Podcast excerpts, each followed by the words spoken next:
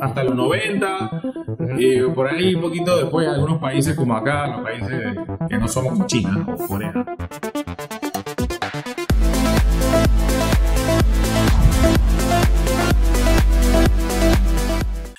¿Qué tal? Bienvenidos amigos nuevamente a su canal El Punto de Vista de la Vista Mía. Seguimos acá en el mes de mayo con el tema el trabajo y todos los temas relacionados a esto.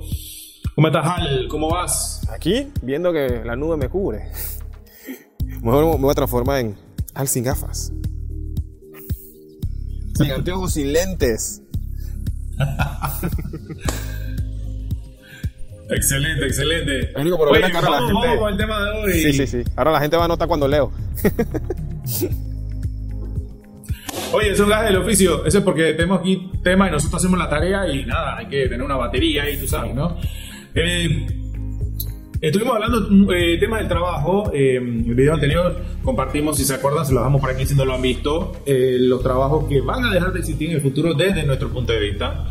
Pero hoy les traeremos los siete trabajos, siete, que nosotros consideramos que ya dejaron de existir. Si ustedes piensan diferente, por favor ahí nos lo comentan. Eh, y no quería seguir antes, señores, para que hey, nos regalen ahí un like si les está gustando el contenido que estamos haciendo con esta nueva dinámica. Coméntenos a ver ahí en nuestras redes. Vamos a estar posteando en el Instagram algunas cositas. eh, para saber ustedes qué piensan, ¿no? Esta vez sí lo va a poner el Community Manager. El community manager ya se puso en onda, así que él dice que ya nos va a ayudar. Eh, él habló con al del futuro y ellos ahí dicen que no, que la cosa va a mejorar ahora. Vamos a ver, vamos a ver. Ahí vamos. Oye, ahí es vamos. que en el puesto número uno tenemos trabajos que ya dejaron de existir. El ascensorista o la persona esta que trabajaba en los elevadores, depende cómo lo llames en tu país. Eh, que tú entrabas y estabas en un banquito en una esquina, entonces tú entrabas, la persona que entraba no apretaba los botones, sino que la persona le preguntaba. ¿a qué piso va? 17, pum. ¿Sabes dónde fue la última vez que yo vi uno de esos eh, asesoristas? ¿En dónde? En el Seguro Social, la especializada ahí en transísmica. Es posible que yo, es posible que yo también o en el edificio de la Lotería Nacional de Panamá, Mm. eh, que era en su momento uno de los edificios más altos de acá de la ciudad. Si no me equivoco fue ahí, pero me río porque pongo voz de funcionario público. Todo el día, buena, ¿qué piso? Paf. Ah, no era ese piso, pero señor, me tiene que decir el piso, ahora va a parar por gusto. El ascensorista ya no existe, lastimosamente. De repente era una, era una, una profesión o una, una función como de cortesía, ¿no? Porque era es chévere. Ho- Hoy en día, si tú te encuentras eso, te quedas como que, wow, qué servicio al cliente más bueno, eh, más humano. Pero lastimosamente no, no es algo muy práctico para um, un edificio. Así que esa es la número uno. En la número dos, Al, tenemos a la operadora telefónica. La que iba cambiando Ya. las líneas. dejaron de existir. A todos los que vieron la serie Las chicas del cable y todas esas series que eran que ta, ta, ta, ta, eh, sacando líneas y poniendo líneas, o más en nuestros tiempos, hace unos 20, 30 años, tú llamabas a la línea al 102, no sé, tú, tú, tú, o así, guau, guau, guau, 102. Sí, por favor, una llamada a tal número de- por cobrar. Por cobrar.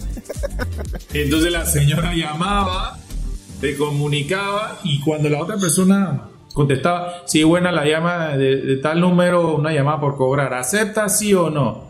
El otro decía, ah, dale, dale, acepto, sale, pop. Entonces el que recibía pagaba la llamada.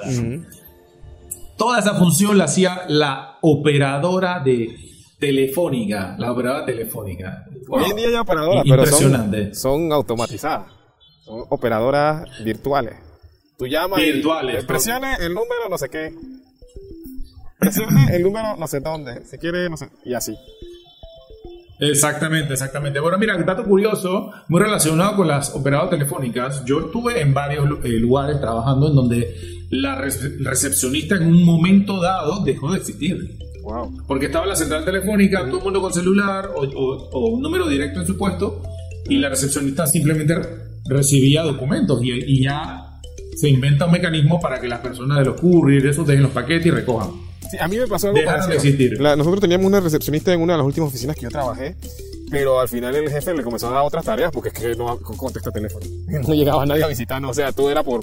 Yo, el, el jefe se movía ya, recibía a los clientes, o ya cuando venía alguien, ya venía frente, el mismo jefe se paraba y los recibía. O sea, no era como que necesitaba a alguien. O sea, era más como...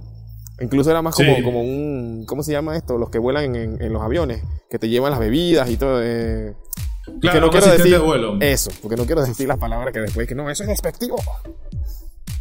Bueno, listo. eh, en la número 3, en la número 3 ah, tenemos, esta, tenemos como una duda ahí, coméntenos gente que, si usted qué opinan. La o el mecanógrafo, la mecanógrafa, la, la señora, la, joven que estaba ahí, no sé, tomando dictado, no sé, un, un juicio, una de nuestras conversaciones era como que esa persona que está en los juicios, que está como que tomando todo tuc, tuc, tuc, tuc, en una maquinita chiquitita, no sé cómo se llama la profesión, por favor, el que sepa, que nos avise. Eh, hoy en día me imagino que existe, pero lo hará en una laptop, algo así. Mira, te digo una cosa. Pero, ajá. Yo, por ejemplo, yo tuve clases de mecanografía en la escuela. O sea, uh, y te soy honesto, Yo yo, yo hoy no puedo ir a escribir con dos dedos como yo veo que mucha gente escribe. Yo escribo con toda la mano.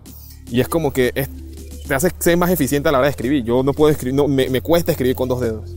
Porque siento que es muy lento. Oye, muy- yo creo que totalmente. Muchas gracias a mi profesora Esperanza, eh, que fue la que me enseñó mecanografía. También está el profesor Hernán, allá en el colegio, en el IPA. La verdad que, bueno, gracias a Dios, voy 60 palabras por minuto. Yo, yo no sé si llego a tanto, pero, pero por lo menos yo sé que más de 30 o 40 sí hago. Y, lastimosamente no me acuerdo de la profesora, porque me acuerdo de una profesora, la que nos enseñó, eh, ahí en el colegio. Saludos, si es que nos ve. pero no lo creo, pero bueno. Bueno, Vamos al siguiente. yo creo que ya e- esa profesión dejó de existir. Te- Tenemos un asterisco porque, bueno, no, no, no, yo creo que, que no. Yo creo que sigue siendo la útil. cuarta, yo creo que sí, sí, sí, sí, sí. La número cuatro, Al, esta te va a gustar. El revelador de fotos. Como profesión a nivel masivo, llámese Kodak, Fujifilm y todas estas tiendas de revelado de fotografía. Porque sabemos, y tú lo sabes, que mucha gente, fotógrafos profesionales, eh, que le gusta esto como hobby, todavía lo hacen, pero para, para ellos. ¿sí? Hay alguna otra, como decía, hay alguna que otra gente que lo hace a nivel comercial, pero como tú dices, no es masivo. Es como para gente muy específica. Correcto, correcto. Así que el revelador de fotos ya, esa profesión ya no existe ya. Y es muy posible que esa profesión haya evolucionado, ¿no? El revela- revelador, si, si se montó en la película, en la, en la película, eh, ahora sea un editor de fotos. Pero yo quiero hacer una salvedad. Es posible. Es que aquí estamos hablando del revelador que se metía en el cuarto oscuro. Uy. a revelar con químicos y, y como tú dices, con el film físico. a eso me refiero. Porque a colgar, colgar la foto. eso. sí. De hecho, hoy en día se le llama a los editores de fotos, o sea, llámese el que sea Lightroom, que es el que más me viene a la mente ahora, no Photoshop, porque Photoshop es un editor, pero Lightroom se ve como, y de hecho tiene el nombre, eh, de- eh, como un revelador digital. Porque como la fotografía Correcto, cambió, correcto. ahí tú editas, eh, como quien dice, por eso que tienes como eh, plantillas, ¿no? Y te va a salir la edición, Sí. pero tú no, ahí tú no estás añadiendo cosas, tú estás solamente jugando con los parámetros de la foto que tomaste. Exactamente. Y otra salvedad es que no vale, no vale, no cuentan estas personas que trabajan en, por ejemplo, en esas farmacias donde te revelan fotos, todavía te las imprimen. Es que eso es impresión. Eso no cuenta, ¿eh? Eso es impresión. Eso está imprimiendo nada más. Así que eso no cuenta. Por si acaso alguien pensaba que nos iba a meter un golazo. No, cuenta. Oye, la que sigue, ah, la que sigue, la que sigue. La número 5. Acomodadores. Es posible. eh, ajá. ¿Cuál es? ¿Cuál es? acomodadores en el teatro. Los acomodadores en el teatro, porque eh, esa es una función que antes se hacía.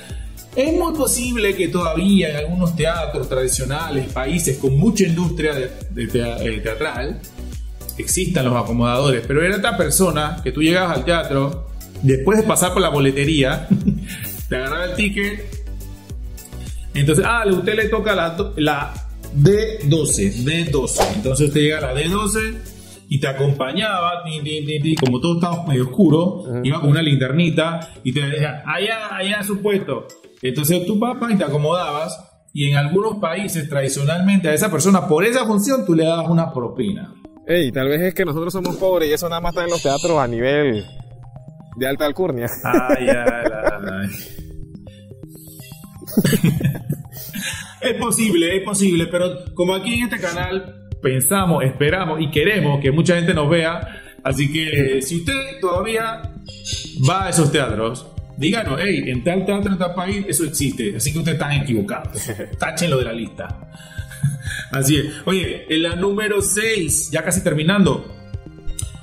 El personal de cobro en las carreteras, en los peajes, ya no existe. Ya, no existe. Ahí, ahí en la carretera. Empezó primero hace muchos años, muchos, muchos años, con el famoso Sun Pass, allá los que iban a Miami, que tú agarrabas y ¡guau! tirabas todas las monedas ahí, pra, pra, pra, pra, eran como una canasta así metálica.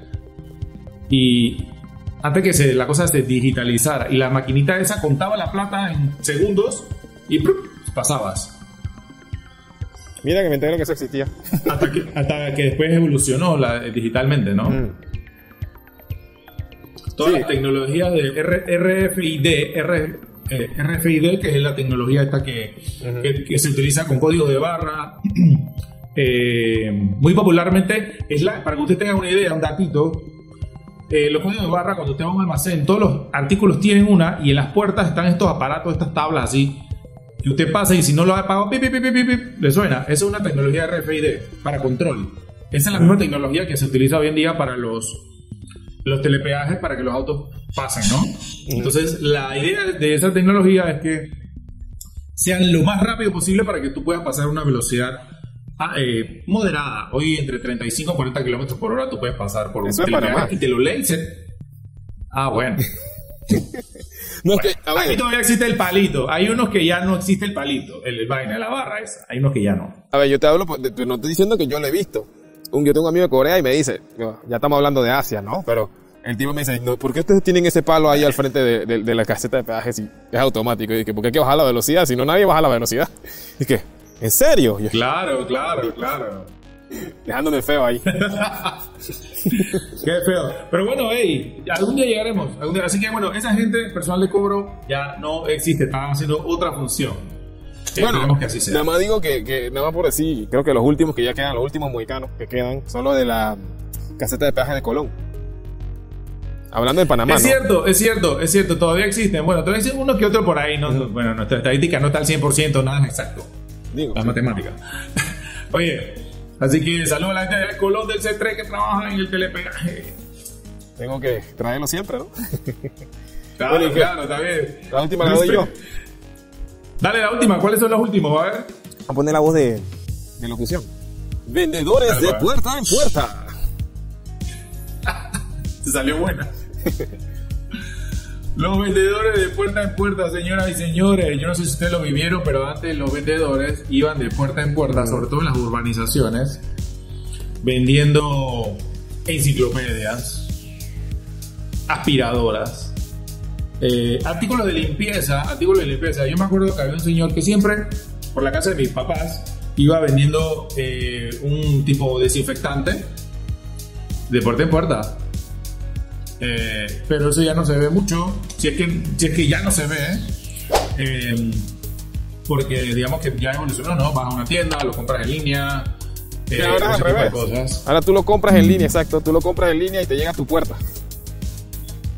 Exacto, el- eh, es como que diferente, ¿no? Diferente la- la- el mecanismo, pero es la persona que va todos los días y- y, que tenía que ir eh, a veces con- hasta con un catálogo de cosas.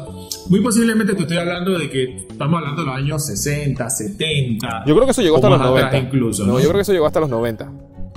Porque No si digo que empezó más o Ah, menos sí. en ese tiempo, empezó y, y hasta los 90, eh, por ahí un poquito después algunos países como acá, los países que no somos como China o Corea del Sur, eh, todavía existía, ¿no? Eh, ese tipo de, de vendedores ambulantes o de puerta en puerta. Así que nada, esos son los siete trabajos al que nosotros desde nuestro punto de vista consideramos que ya dejaron de existir. Si usted que nos está viendo considera que hay algún otro, por favor ahí en el área de comentarios póngalo, sin antes no pasar por dejar un like y ayudarnos ahí en el canal. ¿Sí o no, Val? Ahí, ahí. Tenía un bonus, pero vamos a dejarlo ahí para un siguiente. El bonus vamos a darlo por las redes sociales, lo vamos a poner por las redes sociales Sí. para que la gente ahí, ahí en, lo- en los shorts, Para que próximamente vamos a tener ahí unos, unos shorts ahí de, de, de YouTube para que la gente también ve- vea contenido por esa nueva aplicación, bueno, no tan nueva, ¿no? De YouTube. Vamos a tener los shorts también ahí compartiéndoles. Así que bueno, seguimos en el mes del trabajo mayo. La gente salga a trabajar temprano, haga lo que usted quiera hacer, gane su dinerito, apoya a su familia. Así que bueno, vamos a traerle otros temas. Y si quieren hablar de un tema específico, eh, por favor háganlo saber. Y nosotros acá en el comité vamos a estar viendo si su tema sale al aire, ¿no? Por ahí me pidieron que hablara de anime. Y dije que bueno, pues si nada más he visto Dragon Balls. no, no, tengo- no soy una autoridad Bueno, en para de algún momento vamos- va- va- tenemos que volver a, a traer a los, a los invitados Sí. y no se crean, vamos a tener invitados próximamente para otros temitas, pero bueno, esa es, un- esa es una buena oportunidad para recordarles que nosotros también vamos a traer invitados para que les conversen de los temas que ustedes quieren escuchar y ver acá en nuestro canal El punto de vista de la vista mía en YouTube y en todas las plataformas de podcast. Así que hasta la próxima. Bye. Tchau.